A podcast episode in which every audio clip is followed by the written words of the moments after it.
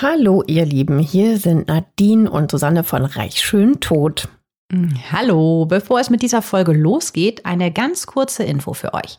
Ab sofort kommen hier keine neuen Folgen mehr. Die gibt es nur noch exklusiv bei Podimo. Genau. Jeden Montag könnt ihr dort eine neue Folge mit einem spannenden Fall aus der Welt der Reichen und Schönen hören.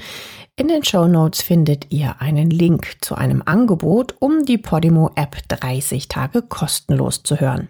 Dort gibt es neben unserem Podcast auch noch viele weitere True Crime Formate. Wir freuen uns, wenn ihr weiterhin mit dabei bleibt. Natürlich freuen wir uns. Und jetzt geht's los mit der Folge. Herzlich willkommen zum zweiten Teil von Reich, Schön, Tot, einer Doppelfolge über Megastar Michael Jackson. Der ist bis heute der meistverkaufte Künstler der Welt, aber eben auch derjenige, dessen Privatleben im Laufe der Jahre immer skurriler wird. Ja, seine Kometenkarriere und den Skandal um die ersten Missbrauchsvorwürfe haben wir euch ja in Teil 1 schon beschrieben. Genau, falls ihr das verpasst habt, hört euch gerne erstmal Teil 1 an und steigt dann frisch vorbereitet in diesen Teil 2. Jetzt geht's darum, wie Michael Jackson versucht, eine eigene heile Familie zusammenzubasteln und natürlich darum, wie er gestorben ist und wer möglicherweise hinter diesem Tod steckt. Nochmal zur Erinnerung. 1993 kommt Megastar Michael Jackson mit einem blauen Auge und einer großen Geldzahlung davon, als er des Kindesmissbrauchs verdächtigt wird. Dass der Mann kein normales Liebesleben hat, ja, das ist natürlich eigentlich der ganzen Welt klar. Ich, ich will ihm ja jetzt nicht Unrecht tun, ne? aber ich muss mal ehrlich sagen, auf mich wirkte der auch immer so total asexuell. Also Ja. auch wenn er da mit seinem offenen Hemd stand. Also ich finde, der hatte viel, aber auf mich persönlich keinerlei erotische Ausstrahlung. Ja, das ging ja vielen so, ne, dass sie da ihn jetzt nicht so sexy fanden, sage ich jetzt mal. Aber es soll auch andere gegeben haben, wohlgemerkt. Umso überraschender ist es dann, als er 1996 verkündet, dass die Hautarzthelferin Debbie Rowe von ihm schwanger ist. Ich weiß es noch, es war so, hä? Wann ist das denn passiert? Ja, also das hat jetzt wohlgemerkt nichts mit dieser Asexualität zu tun, dass, dass der nochmal eine Frau abbekommen hat. Das so soll es jetzt nicht rüberkommen. Aber es war so komisch, weil man das nicht mitbekommen hat. Ne? Ja. Normalerweise als Klatschreporter bekommt man das ja mit, dass die daten und Nix dass sich was gab's, anbauen. nix das gab's. kam ja out of the blue. Wirklich ne? das war komplett einfach aus so, zack, bumm, jetzt schwanger. Komplett aus dem Off, ja. Die beiden heiraten dann in Australien und da ist Debbie schon im sechsten Monat schwanger. Also man stutzte da einfach, finde ich. Mhm. Und bis heute tue ich das. Also ich meine, die Scheidung, muss man ja auch noch mal dran erinnern, von seiner Ex, also das war ja Lisa Marie Presley, die ist gerade mal drei Monate her gewesen. Ja, das ist die Tochter von Elvis. Ja, Ja, und ähm, die hat wohl ganz klar gesagt, dass sie keine Kinder mit ihm will, also Lisa Marie, ähm, weil er selbst zu unreif für sie war. Michael aber will unbedingt Kinder und jetzt hat er offensichtlich jemanden gefunden, der sie ihm austrägt. Aber Debbie Rowe, ist die jetzt wirklich seine neue große Liebe oder eher so nur die Leihmutter? Und falls ja, dafür gäbe es ja jetzt auch Verträge, da muss man eigentlich jetzt ja auch nicht gleich heiraten. Ja, da scheint aber Michaels strenggläubige Mutter, die Catherine, total Druck gemacht zu haben. Ja, vielleicht war es auch sein Versuch, so eine Normalo-Familie zu erschaffen. Also inklusive verheiratet mit der Frau, mit der Mutter seiner Das Kinder. spielte bestimmt eine Rolle. Aber nichts von dem, was jetzt kommt, ist noch ansatzweise normal. Ja, also als erstes mal die Hochzeitszeremonie am 13. November 1996. Die ist im Sheraton Hotel in Sydney und die ist auch schon recht bizarr. Er ist gerade auf Tour mit seinem History-Album. Debbie wird extra eingeflogen. Braut und Bräutigam, sie 37, er 38, tragen beide schwarz. Er sitzt mit Hut am Klavier und spielt Here Comes the Bride, während sie so reinschreitet. Laut Augenzeugen und der Zeitung The Sun sind nur ganz wenige Leute aus seinem Team da. Und dann wird zack, zack getraut, dann gibt's Küsschen auf die Wange. Er tätschelt ihren Bauch fürs Foto und das war's. Boah, das musst du dir mal vorstellen. Ich meine, es ist die Hochzeit von Michael Jackson. ja, das erwartet man sich eigentlich so was Pompöses, Ja, ne? bombastisch. Inszenierter. Sie schreiten aus einer fliegenden Taube oder irgendwas. Ne? ja, und er hat was, was ganz Verrücktes an und, und sie vielleicht auch gleich mit. Also irgendwie mit mehr Pep, sage ich jetzt mal. Michaels Trauzeuge heißt übrigens Anthony, ist angeblich sein Neffe und er ist erst acht Jahre alt. Also jetzt das, das mal nur am Rande erwähnt. Das ist der Trauzeuge, ein achtjähriges Kind. Es ist rechtlich wahrscheinlich gar nicht haltbar. Wahrscheinlich nicht, nein. Aber ich glaube, du brauchst rechtlich auch nicht zwingend einen Trauzeugen, oder? Weil eigentlich muss der ja, Ja, unterschreiben. Also das Sorgerecht für das ungeborene Baby kriegt übrigens von Anfang an Michael. Und ich denke, darum ging es ihm auch sehr. Ja, das scheint dann schon auch eher so ein Vertrag gewesen zu sein. So kommt es einem vor. Also die Debbie übrigens, die ist eher so eine, ja, ohne das jetzt böse zu meinen, so eine gemütliche blonde Mutti. Die sieht total nett aus, auch nicht jetzt so glamorous oder so. Ja, also die ganze Welt, so kann man zusammenfassen, staunt über diese doch sehr plötzliche Familiengründung, Heirat, Kind schon im Bauch, alles in einem Aufwasch des absolut weltbekannten Pop-Idols. Der erste Sohn, Michael Joseph Jackson Jr., der nur Prince genannt wird, wird geboren. Zwei Jahre später folgt dann Tochter Paris. Beide Kinder sehen der Mutter sehr ähnlich und dem Vater ehrlich gesagt gar nicht. Der ist ja natürlich Afroamerikaner und trotzdem haben die Kinder weiße Haut.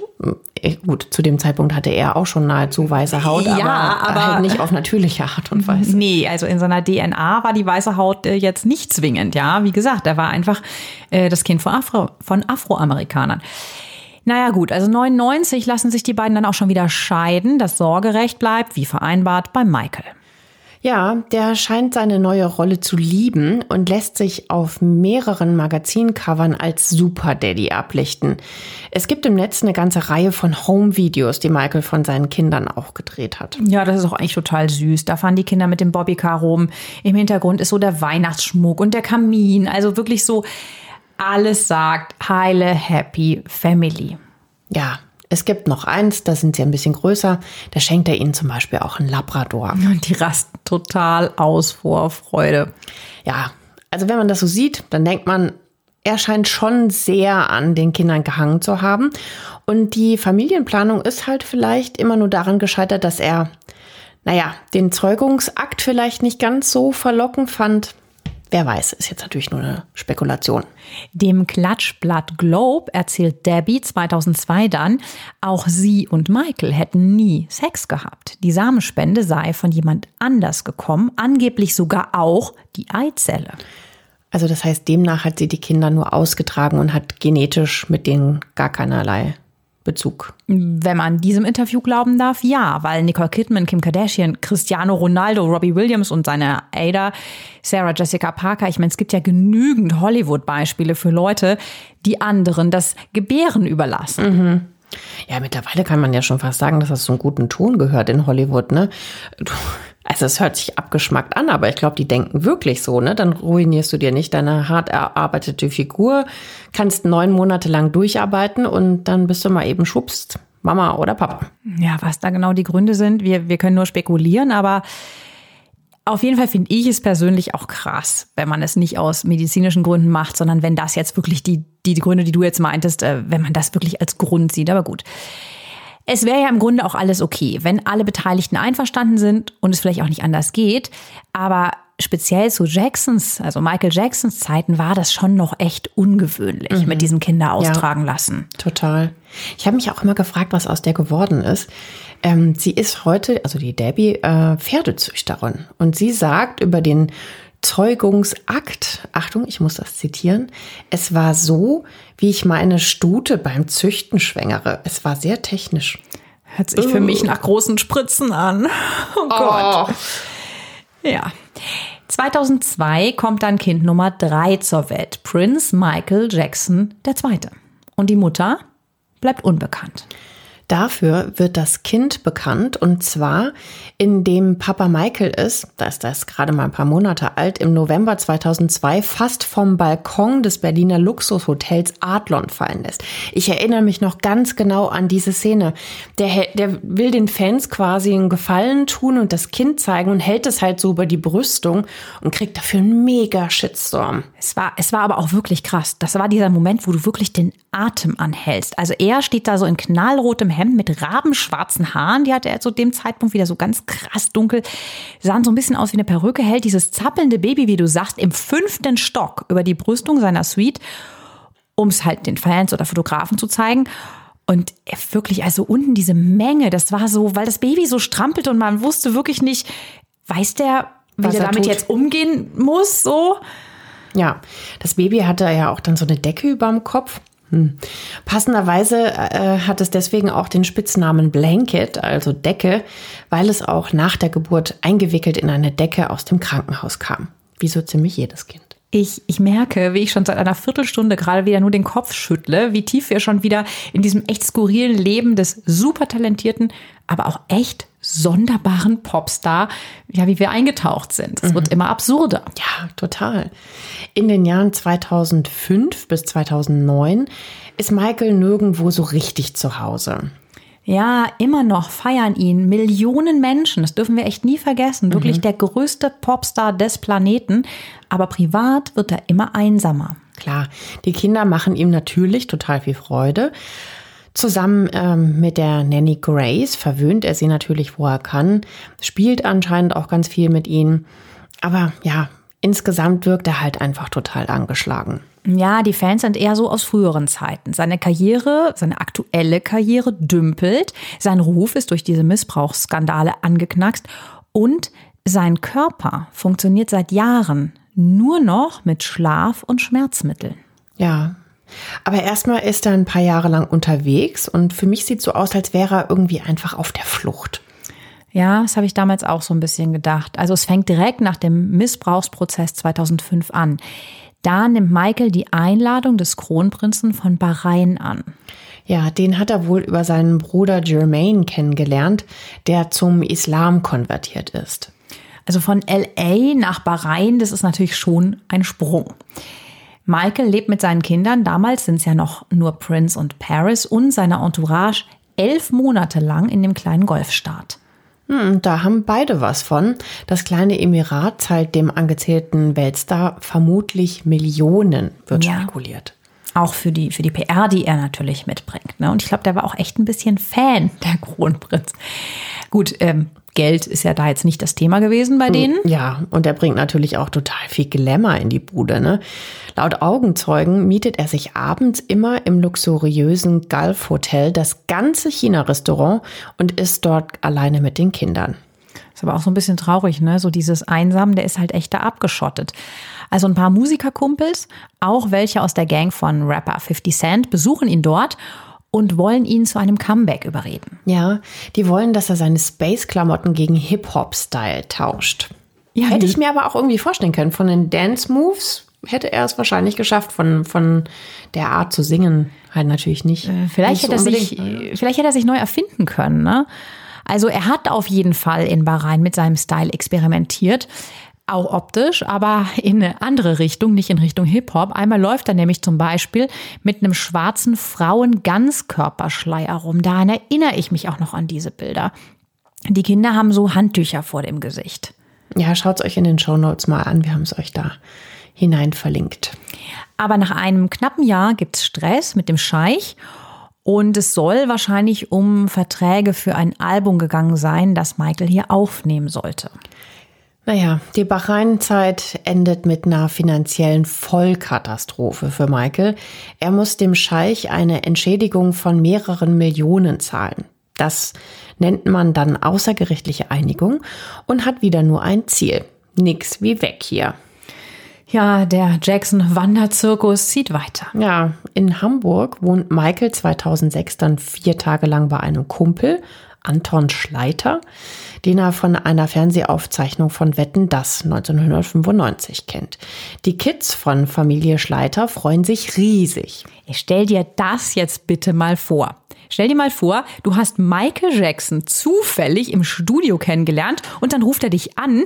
Hallo, kann ich mal mit meiner Familie eine Weile bei dir wohnen? Ja, Wahnsinn, oder? Aber die Familie, die nimmt den dann natürlich trotzdem auf und schwärmt heute noch, wie nett das mit dem war. Die radeln zusammen zum Tierpark und machen halt so ganz normale Sachen. Ich stelle mir das so lustig vor, so den Alltag, so, hallo, das Bad ist jetzt frei. Und dann steht da so Michael Jackson mit seiner Waschtasche unterm Arm im Flur. Ich hätte ihn auch aufgenommen, sofort.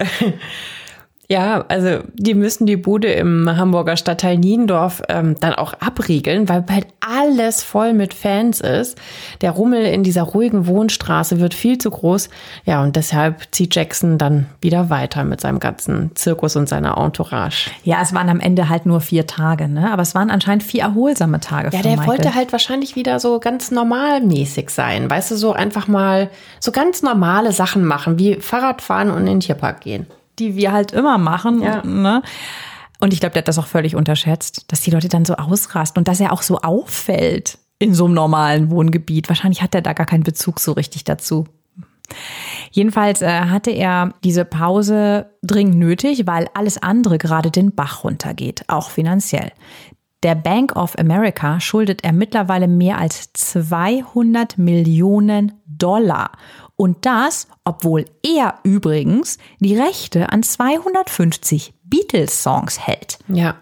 Das müsst ihr euch so vorstellen, wenn immer halt ein Beatles-Song irgendwo gespielt wird oder als Filmmusik benutzt wird oder oder kriegst du anteilig dafür Geld. Und bei Beatles-Songs kann man sich vorstellen, wie oft das am Tag weltweit gespielt wird. Die Rechte hatte er sich übrigens 1985 in einem Paket für 47,5 Millionen Dollar gesichert. Und eigentlich sollte das ja so eine lebenslange Einnahmequelle sein. Ich meine, auch das musst du dir mal auf der Zunge zergehen lassen. 200 Millionen Dollar Schulden? So Also- krass. Aber gut, alleine für Anwälte hat er, Achtung, mehr als 20 Millionen Dollar rausgehauen. Seine Ranch, von der hatten wir ja im Teil 1 erzählt, Neverland, wurde fast zwangsversteigert. Aber sein Lebensstil, der, der wurde nicht weniger aufgeblasen. Der wurde halt über die Jahre immer extravaganter. Und jetzt muss Michael quasi, um das alles am Laufen zu halten, wieder ins Hamsterrad einsteigen, um diesen, ja, Lebensstil eines Megastars überhaupt aufrecht zu erhalten. Und noch im selben Jahr erklärt er, dass er an einem neuen Album arbeitet, das vom Rapper Will I Am produziert werden soll. Dazu kommt's aber leider nie. Nee, weil am 24. Juni 2009, einen Tag vor seinem Tod, fährt Michael Jackson spät abends nach der Probe für seine Comeback-Tour aus der Tiefgarage vom Staples Center wieder in seine Mietvilla. Und natürlich will der mittlerweile 50-Jährige unbedingt zeigen, dass er halt noch mal so richtig alles abliefern kann, noch mal richtig rocken kann. Also Achtung, wir sind einen Tag vor seinem Tod. Es ist, wie Nadine gesagt hat, der 24. Juni 2009. Michael hat gerade 10 oder 11 Songs geprobt, seinen Manager umarmt und noch zu ihm gesagt, das erzählt er später, ich bin so glücklich, das ist wirklich unsere Zeit. Am Wegrand winken ein paar Fans, die sich trotz der späten Uhrzeit an die Straße stellen, um wenigstens einen Blick auf ihr Idol zu werfen. Die Überwachungskameras, auch das verlinken wir euch in den Show Notes, zeichnen auf, wie der Tross losfährt. Um kurz nach Mitternacht taucht in der gemieteten Villa auch Michael Jacksons Leibarzt auf. Das ist Dr. Conrad Morey. Oh ja, merkt euch den mal. Den hat er sich zugelegt, weil sein Gesundheitszustand langsam ja echt bedenklich ist. Ja, Dr. Murray ist aber auch der Hausarzt der Familie, kommt, wenn die Kinder krank sind oder die sich verletzt haben. Auch da ist es natürlich wieder so eine Art Sonderbehandlung, weil mal eben in ein öffentliches Krankenhaus gehen ist für die halt schwierig. Ohne Schmerzmittel, hatte ich ja eben schon mal gesagt, kann Michael mittlerweile nicht mehr proben, ohne Schlafmittel nicht mehr schlafen. Auch hier zeigen die Überwachungskameras am Haus, wie sich die Tore öffnen. Der Arzt ist drin und die letzten Stunden von Michael Jackson starten. Springen wir mal kurz ein Stück vor. Zwölf Stunden später geht ein Notruf bei der Feuerwache von Los Angeles ein. Es ist der 25. Juni 2009, 12.22 Uhr mittags. Ein Einsatzleiter nimmt den Anruf entgegen. Ein aufgeregter Mann sagt, Sir, ich brauche so schnell wie möglich einen Krankenwagen. Hier ist ein Mann, der nicht mehr atmet. Wir versuchen ihm eine Herzdruckmassage zu geben, aber er atmet nicht mehr. Das Notarztteam erfährt dann noch, dass der Mann 50 Jahre alt ist und einen Herzstillstand hat. Wer dieser Mann ist, wissen sie nicht. Der Einsatzleiter weist die Anrufer an, den Bewusstlosen vom Bett auf den Boden zu legen, weil der weiche Untergrund für eine Herz-Lungen-Reanimation ungeeignet ist. Ja, der gibt seine Befehle am Telefon, während sich gleichzeitig ein Sanitäterteam auf den Weg zum Carrollwood Drive im noblen Bel Air macht. Ein bisschen stutzt der Mann, als er fragt, ob der Bewusstlose schon von einem Arzt untersucht worden ist. Mm, ja, und die Hausangestellten sind ja da gerade am Telefon, die haben angerufen und die sagen, hier, ist ein Arzt. Das kommt natürlich dann klarerweise so ein bisschen komisch rüber bei der Feuerwache. Ich meine, es ist ein Arzt vor Ort und trotzdem müssen die per Telefon Anweisung für eine Herz-Lungen-Massage bekommen und noch einen Notarzt anfordern. Ist ja auch ein bisschen merkwürdig, ne? Hm, ja. Der anwesende Dr. Murray ist nämlich sogar Kardiologe, also Herzspezialist. Also wenn der nicht weiß, wie eine Herzmassage geht, dann weiß ich es auch nicht. Also. Naja, es ist ja auch haftungsmäßig wichtig. Wenn da ein Arzt ist, hat nämlich er die Entscheidungsbefugnis und nicht die Sanitäter am Telefon. Aber klar, die rücken sofort aus, es geht ja um Leben und Tod. Wem die Villa mit Pool im teuren Stadtteil Bel Air gehört, wie gesagt, das wissen die Sanitäter zu diesem Zeitpunkt immer noch nicht. Ja, Vielleicht haben die das auch extra gemacht, dass sie es nicht gesagt haben, dass nicht dann direkt irgendwie die Presse vor der Tür steht, dass das durchsickert. Könnte ich mir vorstellen, weiß ich nicht, aber könnte ich mir vorstellen, dass das auch ein Grund war, dass sie den Namen nicht gesagt haben. Mhm. Abgesehen davon ist das in L ja auch nicht so ungewöhnlich, dass man ja auch mal einen Filmmogul oder einen Star hat, der Patient ist und auch zum Notfallpatienten geworden ist. Ja. Außerdem hatte Michael Jackson diese Villa, in der er da dann äh, behandelt wird, ja nur für die Dauer der Proben gemietet. Also es ist nicht sein Dauerwohnsitz, wo man vielleicht die Adresse schon kennt. Die Sanitäter fahren also rückwärts durch die Toreinfahrt auf das Grundstück. Die Überwachungskameras haben das gut festgehalten, das sieht man gut. Ein paar Männer im Anzug stehen da aufgeregt rum. Die Junisonne, wir haben ja gesagt, es war mittags, brennt vom Himmel. Die parken also und stürmen ins Haus. Sie werden vom Security-Chef Alberto Alvarez empfangen. Ja, das ist der Mann, der auch am Telefon war. Die Notärzte stutzen, als sie in das Zimmer kommen. Okay, es ist ein schweres Mahagonibett, dicke, teure Teppiche. Aber der Raum ist ziemlich vermüllt. Da liegen überall Sachen rum. Medikamentenpackungen, Getränke und Klamotten. Und erst jetzt sehen die Sunnis, wer ihr Patient ist. Michael Jackson, der berühmteste Popstar der Welt. Die Sunnis wollen jetzt wissen, wer noch im Raum war, als die Atmung aussetzte. Und da kommt wieder Michael Jacksons Arzt Dr. Murray ins Spiel. Nur ich war hier, sagt er. Da ist noch viel zu klären, aber jetzt gerade geht's um Leben und Tod. Die Männer sehen sofort, dass Jackson nicht mehr atmet. Trotzdem wird er sofort in den Krankenwagen verfrachtet und ins UCLA Medical Center gebracht. Draußen steht schon die Presse. Die ganze Straße ist voll mit Menschen, Kameras und Übertragungswagen. Schaut euch auch das gern mal in den Show Notes an. Ich meine, klar, das war 2009. Da gab es ja schon Handys. Das verbreitet sich natürlich in 0, nichts. Die Fotografen halten ihre Kameras hoch, versuchen einen Schuss in den Krankenwagen zu kriegen. Der würde auf dem Markt natürlich richtig viel Geld bringen. Wie schrecklich, oder wie schrecklich, wenn da wieder, finde ich, bei so Unglücksfällen dann dieses Geier wieder losgeht. Wie bei Prinzessin Diana. Ja, genau, daran erinnert es mich gerade sehr. Und es geht halt jetzt auch einfach wirklich um Leben und Tod. Er atmet halt nicht mehr, ja. Aber gut, es ist halt, ähm, Michael Jackson ist ein Weltstar und ja, deshalb setzt die Polizei in Los Angeles natürlich alles dran, gleich drei Ermittler, die den Fall sofort untersuchen sollen. Weil eine offizielle Bestätigung für den Tod gibt es da nämlich noch nicht. Aber was jetzt abgeht in LA ist echt der Hammer. Hunderte Fans stehen in den Straßen. Ich meine, selbst bei uns in Deutschland hat das ja eingeschlagen wie eine Bombe. Bis jetzt gehen alle noch von einem Unfall aus oder eben einem Herzinfarkt. Michael Jackson wird sofort in die Klinik gefahren. Mit ihm im Rettungswagen sein Arzt Dr. Murray. Der verschwindet allerdings bald aus der Klinik. Deutlich sieht man auf den Überwachungskameras, wie er sich alleine vom Acker macht. Tja, der scheint es wohl eilig gehabt zu haben. Währenddessen kommen dann sozusagen vorne rum, ähm, also kommt Michael Jacksons Familie in der Klinik an und auch seine Mutter Catherine. Ja, die Ärmste. Also, äh, der traut sich am Anfang dann gar keiner die Wahrheit zu sagen, was mit ihrem Sohn genau passiert ist. Ja, die hat dem ähm, australischen Fernsehen später ein Interview gegeben und hat da geschildert, wie sie immer nur geschrien hat. Hat er es geschafft? Hat er es geschafft? Also ich meine, mein Gott, das ist dieser, dieser schreckliche Moment. Sie ist die Mutter, er ist der Sohn. Ja, und dann sieht sie, wie er da liegt und offensichtlich tot ist. Ein Albtraum.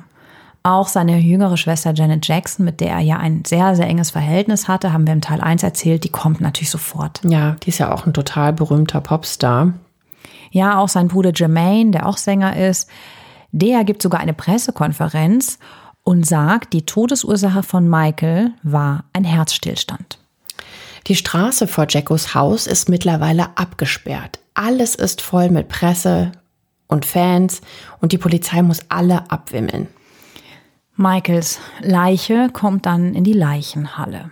Seine Mutter Catherine sagt, sie konnte da nicht mehr hingehen. Aber seine Kinder, Prince, Paris und Blanket, die wollen ihren toten Vater auf jeden Fall noch mal sehen und gehen dorthin in diese Leichenhalle, in diese Aufbahrungshalle. Boah, was für ein Horrormoment Den für die. Vater, ja, ja. In der Villa von Michael Jackson gehen inzwischen die Ermittlungen los. Ist bei einem 50-Jährigen schlanken Nichtraucher wirklich einfach so das Herz stehen geblieben? Und warum ist der einzige Mann, der dabei war, aus der Klinik, man kann schon fast sagen, geflüchtet? Ja, warum hat er denn nicht auf die Familie gewartet? Die, also, und die Frage, die ich mir ja stelle an dieser Stelle ist, wenn der doch da war im Zimmer, warum kriegt er das dann nicht mit, dass der einen Atemstillstand hatte? Also, ich meine, das ist doch die Frage, die wir jetzt gleich mal klären müssen, oder? Definitiv. Die LA-Polizeidirektion und die örtliche Staatsanwaltschaft planen, Dr. Murray wegen Totschlags anzuklagen. Aber der ist nicht zu Hause. Das wird nämlich jetzt richtig mysteriös. Und du hast natürlich völlig recht mit dieser Frage. Wieso ist er als Arzt da und es passiert trotzdem? Daher die Anklage wegen Totschlags. Wenige Tage später dreht Dr. Murray dann ein Video, das er, Achtung, dem Fernsehen zuspielt. Krass, oder? Total krass. Ja, der zu diesem Zeitpunkt meistgesuchte Mann der Welt, kann man schon fast sagen, sitzt in einem Zimmer mit Kamin im Anzug und sagt, Wegen allem, was hier vor sich geht, habe ich Angst. Ich habe Angst, Anrufe entgegenzunehmen oder meine E-Mail-Adresse zu nutzen. Die Jagd ist eröffnet, kann man schon fast sagen. Die Ermittler stellen erstmal vor Ort in Jackos Villa fest, es gibt einen Raum, in dem der Arzt Jackson behandelt hat und noch ein Schlafzimmer. Da sieht's wirklich übel drin aus. Also totales Chaos. Außerdem brennt im Kamin ein Feuer. Ich meine, hallo, es ist Ende Juni in Kalifornien. Das sind locker 30 Grad, sagen auch die Sanitäter, die vor Ort waren. Es war sau heiß. Wieso brennt da überhaupt ein Feuer im Kamin? Überall hat Jackson Post-its aufgeklebt, auf denen steht, keine Gewalt und Frieden für alle. Es könnten auch Songtexte sein im besten Fall. Zeitungen liegen überall rum und es riecht unangenehm. In dem Behandlungsraum nebenan, neben dem Schlafzimmer, sieht es auch nicht so aus, als wäre hier jemand mit schweren Herzproblemen behandelt worden. Da steht nämlich nur ein Sauerstoffgerät, ein Injektionsständer und ein paar lose Spritzen liegen rum. Also eigentlich sieht es ehrlich gesagt wirklich unfassbar chaotisch und Messi-mäßig aus. Ja, so Junkie-Style irgendwie auch so ein bisschen. Ja, ne? mit den Spritzen. Mhm. Ja, und da stehen aber auch drei riesige Fotos von Jackos Kindern, von Paris, Prince und Blanket. Und überall sind Medikamentenampullen. Ein Computer liegt im Bett. Außerdem eine, finde ich sehr unangenehm, eine Babypuppe und ein paar große Fotos von Babys aus Werbeanzeigen. Vor dem Hintergrund seiner vermeintlichen Neigungen, die wir euch ja in Teil 1 erzählt haben, ja, bekommt man dann schon wieder so ein bisschen so ein ungutes Gefühl, warum ein erwachsener Mann mit einer Babypuppe im Bett liegt. Gut, aber jetzt kommt ein Gegenstand, der noch eine große Rolle spielen wird in den Ermittlungen. Ein leeres Fläschchen von dem super starken Schlaf- und Betäubungsmittel Propofol liegt unterm Bett. Das gehört eigentlich nur in einen OP und nicht in einen Privathaushalt. Ja, damit werden Narkosen eingeleitet für Operationen. Ne? Mhm, genau. Also das ist nicht mal so ein Schlafmittel, so was du mal so ne, Selber dosiert da nimmst zu in der Hause. Apotheke vielleicht noch kaufen könntest, aber das, das ist halt wirklich, ähm, das, das knallt dich halt wirklich komplett weg, ne? Und das hat mit Schlaf ja dann in dem Sinne auch gar nichts mehr zu tun. Ne? Du bist dann einfach äh, bewusstlos. Komatös quasi. Ja. Ja. Da- Narkotisiert. Das, das mal so mit unserer Laienmeinung. Ja, und dieses Propofol, was du gerade erwähnt hast, das ist dann durch Michael Jackson so richtig bekannt geworden. Und wie ich das ja eben schon gesagt habe, es wird auch heute noch von Anästhesisten benutzt. Und dann meldet sich Dr. Murray am nächsten Tag.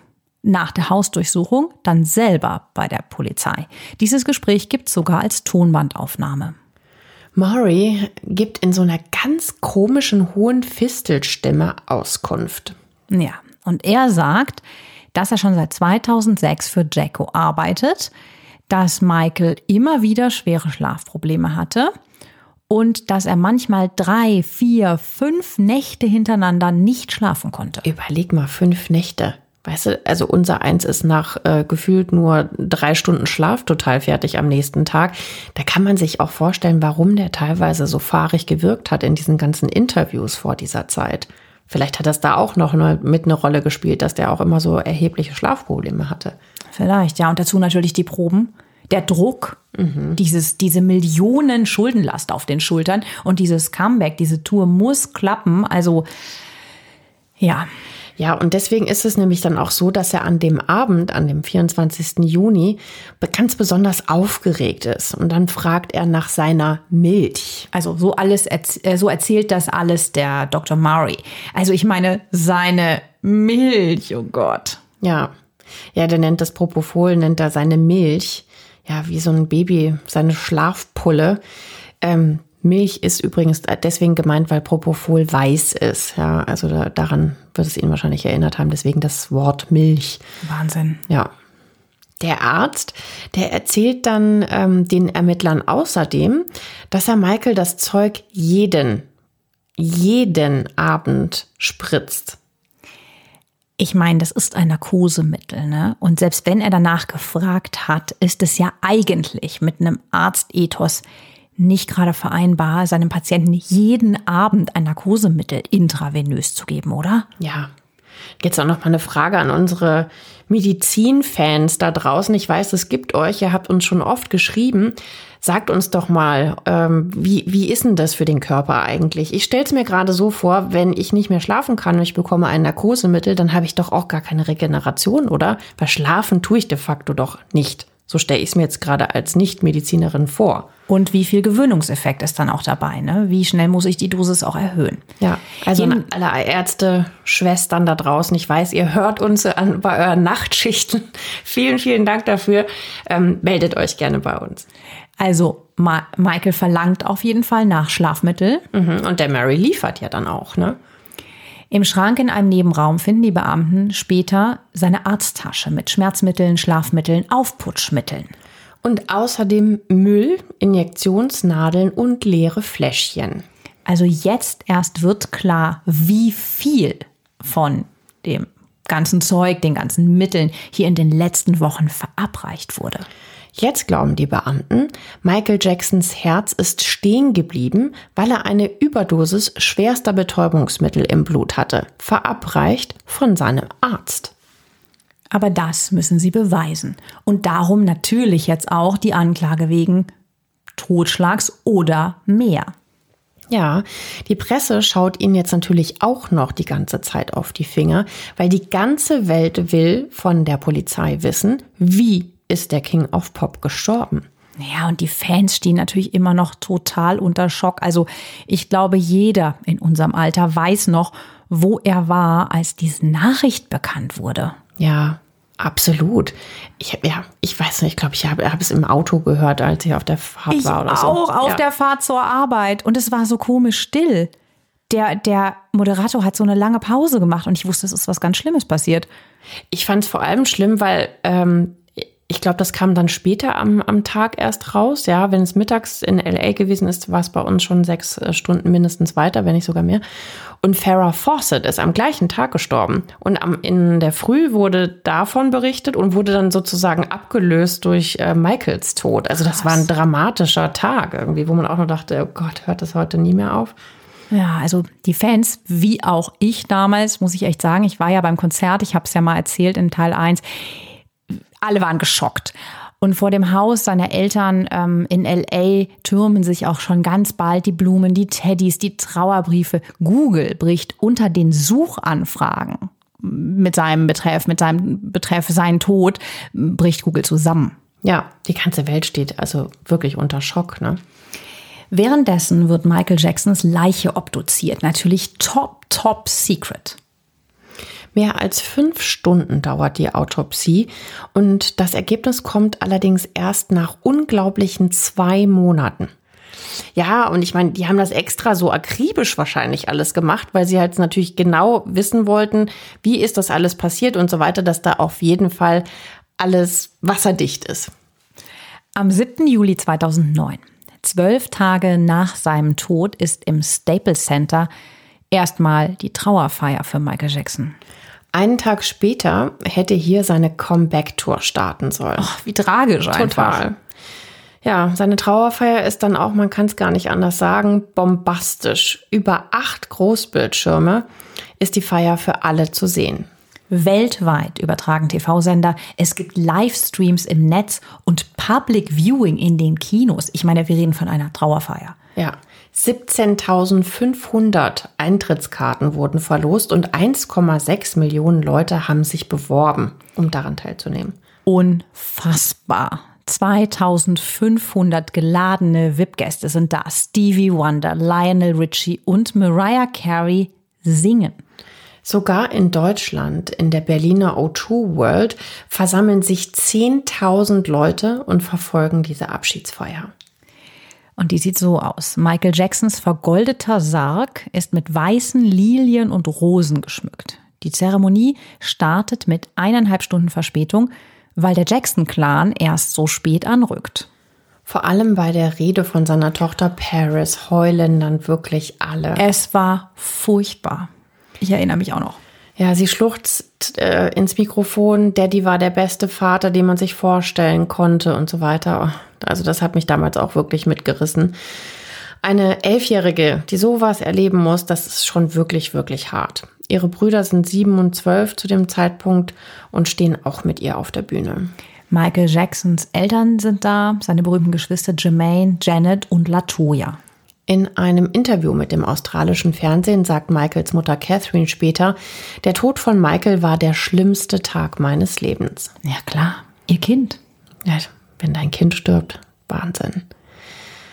Vielleicht ein kleiner Trost, dass sie nach Michaels Tod übergangsweise das Sorgerecht für die Kinder bekommt. Ja, aber sie ist damals 79 und auch nicht mehr super belastbar. TJ, der Sohn von Michaels Bruder Tito, bekommt dann das Sorgerecht zugesprochen. Die Feier ist auf jeden Fall ein großer Abschied für einen großen Star. Für einen Tag sind die Verdachtsmomente, die Prozesstage und die Schlagzeilen vergessen.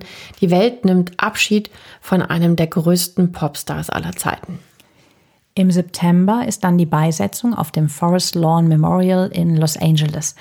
Die Gruft ist nicht öffentlich zugänglich, der Sarg ist angeblich sogar einbetoniert aus Angst vor Räubern. Seine Freundin Liz Taylor zerbricht fast an dem Tod von Michael Jackson. Die 77-Jährige muss sogar ins Krankenhaus, angeblich, weil sie Untersuchungen aufgeschoben hat. Aber die Medien munkeln, es sei ein Zusammenbruch. Bei seiner Trauerfeier ist sie auch nicht dabei, sondern twittert nur, ihre Trauer sei kein öffentliches Event. Und ich glaube ihr das auch total. Mhm. Wir hatten in Teil 1 erzählt, wie eng die Freundschaft zwischen den beiden war. Es wurde ja da sogar gemunkelt, dass sie sein Beauty-Vorbild für die vielen OPs war, also Elizabeth Taylor als dieser große Hollywood-Star, diese Grande Dame. Sie stirbt auch zwei Jahre später tatsächlich und lässt sich direkt in Michaels Nähe beerdigen. Also nicht bei einem ihrer eigenen acht Ehemänner, sondern bei ihrem besten Seelenverwandten und Freund. Das finde ich schon auch krass. Mhm. Es hat irgendwie so ein bisschen was Versöhnliches, ne? Irgendwie, dass der auch so einen richtig guten Freund hatte mit ihr, ne? Ja. Also, dass sie einfach eine richtig gute Freundin war und das sozusagen über den Tod hinaus. Ja, gut, wenn man das so lesen will, da hast du recht, ja. Ja, und auf diesem Friedhof liegen übrigens ganz viele Hollywood-Größen. Jean Harlow zum Beispiel, Clark Gable, ähm, Sammy Davis Jr., Humphrey Bogart. So ja. die ganz, die, die, die Garde der alten Herren sozusagen. Und ja, die Crème de la Crème, ja. Mit Jean Harlow natürlich auch eine Frau. Da gibt's viele Springbrunnen, viel Kunst. Darum heißt dieser Friedhof auch Disneyland der Toten. Ist so ein bisschen makaber, aber das ist auch deshalb, weil auch Walt Disney dort begraben ist. Das passt ja dann wieder zu Michael Jackson. Ja. Aber noch einmal zurück zur großen Trauerfeier im Juli. Nachdem Michael Jacksons letzte Show vorbei ist, kann man ja so sagen, so war es wirklich aufgezogen, bleibt eine große Frage. Wie ist der King of Pop denn jetzt genau gestorben? Und wurde er vielleicht ermordet? Am 29. August, zwei Monate nach seinem Tod, ist der Autopsiebericht endlich da. Und der sagt ganz klar, Michael Jackson wurde getötet mit einer Propofol-Überdosis. Und jetzt können die Ermittler auch den Mann in die Zange nehmen, der diese Überdosis zu verantworten hat. Dr. Murray.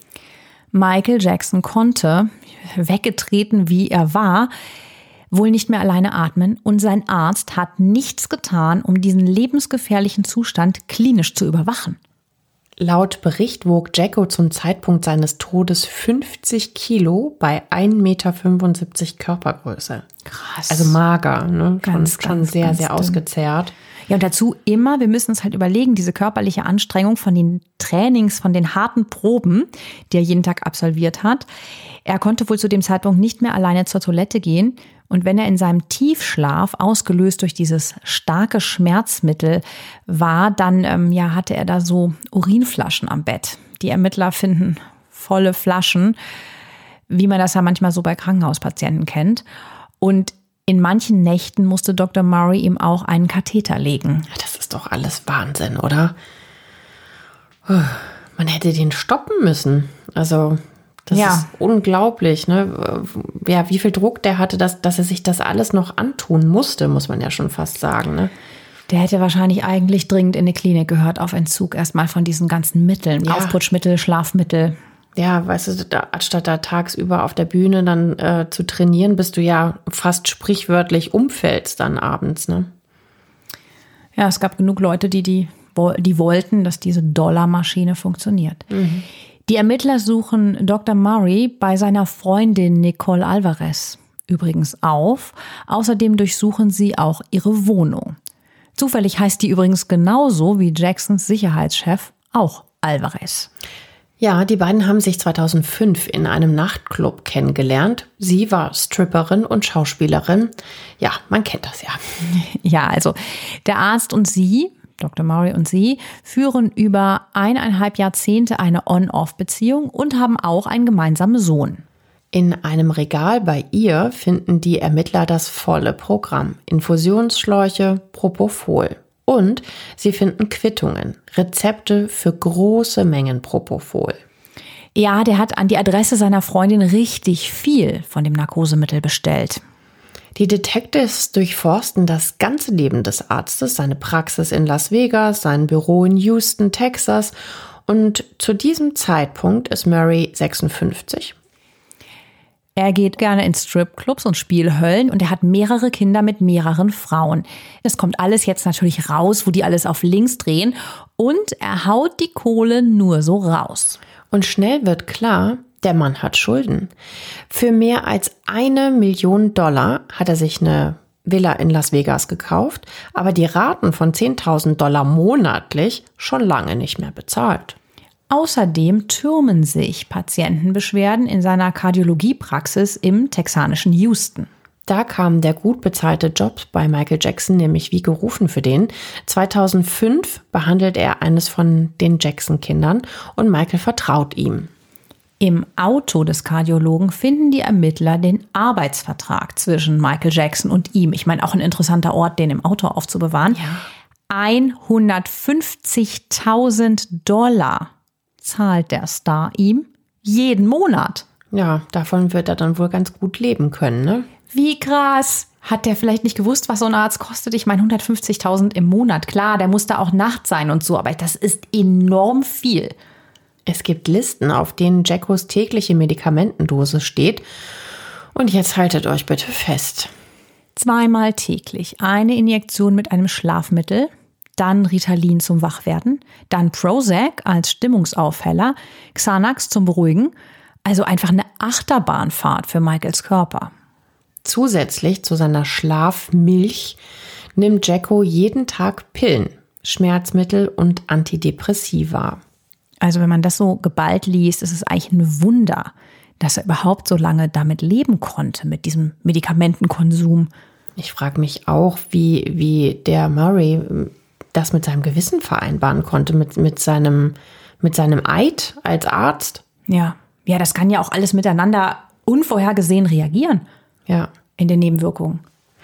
Im Februar 2010, acht Monate nach Michael Jacksons Tod, wird Dr. Conrad Maury dann der fahrlässigen Tötung angeklagt. Genau, wir hatten es eben schon mal angerissen. Und da hat er wirklich noch Glück, dass da nicht Mord steht. Denn dafür hätte er lebenslänglich sitzen können. So drohen ihm nur vier Jahre. Jacksons Familie ist entsetzt. Vor dem Gericht stehen beim Prozess im September 2011 hunderte Fans und fordern Gerechtigkeit für Michael Jackson. Und dann kommt der Mann, der ihr Idol ins Jenseits befördert hat, mit Security und Polizeischutz an. Im hellen Anzug spaziert Dr. Murray in den Gerichtssaal. Er wirkt ziemlich aufgeräumt dafür, dass er möglicherweise den berühmtesten Popstar des Jahrhunderts um die Ecke gebracht hat. Und seine Anwälte hatten übrigens durchgesetzt, dass er nicht in Handschellen erscheinen muss.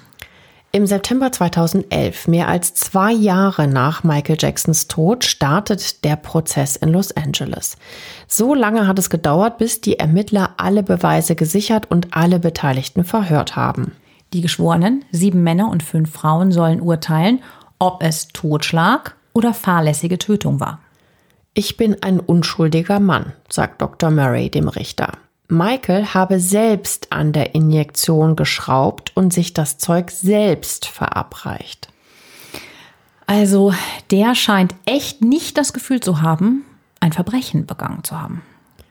Der Staatsanwalt ist aber auf Zack und skizziert die Todesnacht von Michael Jackson.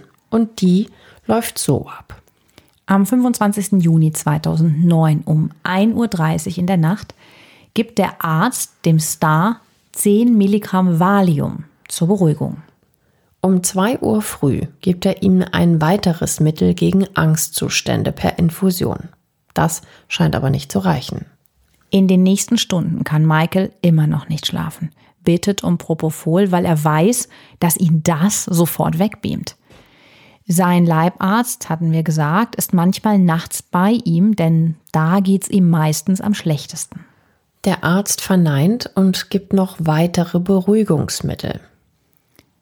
Draußen wird es hell und Jacko fleht um Propofol, sagt Mari. Um 10.40 Uhr wird der Arzt dann schwach und gibt ihm das Mittel über einen Tropf. Um 10.50 Uhr geht Dr. Murray auf die Toilette. Ein paar Minuten später kommt er zurück, sieht, dass Jackson nicht mehr atmet, startet sofort eine Herzmassage und verabreicht ein Gegenmittel.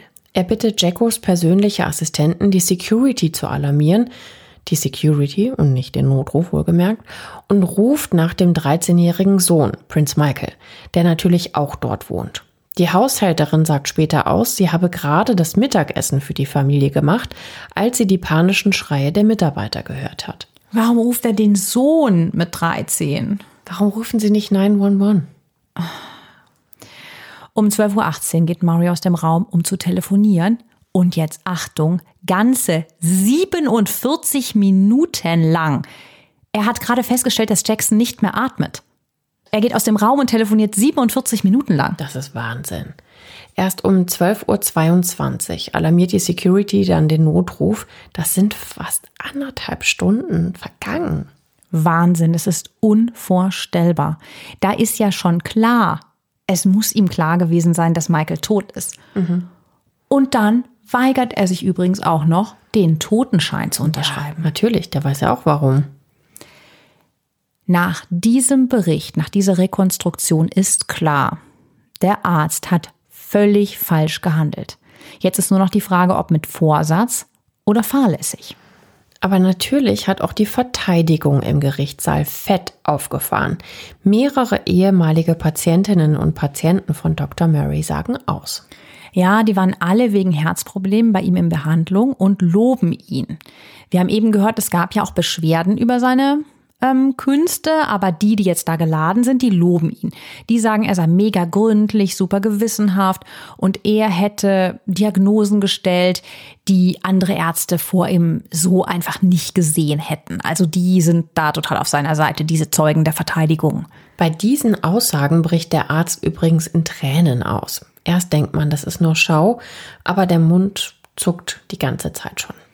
Gut, das mag ihn berührt haben. Er weiß auch, dass sein Ruf dahin ist. Von ihm nee. wird sich mit Sicherheit keiner mehr behandeln lassen. Vielleicht ist er da einfach so ein bisschen rührselig, auch über sein eigenes Schicksal. Wer weiß. Auch die vier Sanitäter, die bei Michael Jackson erste Hilfe leisten, sagen aus und die sagen, sie hätten gleich eine Herzdruckmassage gemacht, ihn ans EKG gehängt, aber sie konnten nichts mehr sehen. Das war eine Flatline, also kein Herzschlag. Die Jury urteilt. Schuldig. Der fahrlässigen Tötung. Noch im Gerichtssaal kriegt Dr. Murray Handschellen angelegt und wird abgeführt. Draußen vor Gericht toben die Fans. Auf einem Schild steht, vier Jahre sind nicht genug für ein Leben. Ja, denn Dr. Murray wird ja zu vier Jahren Gefängnis verurteilt. In Kalifornien und Texas darf er nicht mehr praktizieren. Der Richter begründet das Urteil damit, dass Murray den hippokratischen Eid verletzt und aus Geldgier und Prestige gehandelt hat.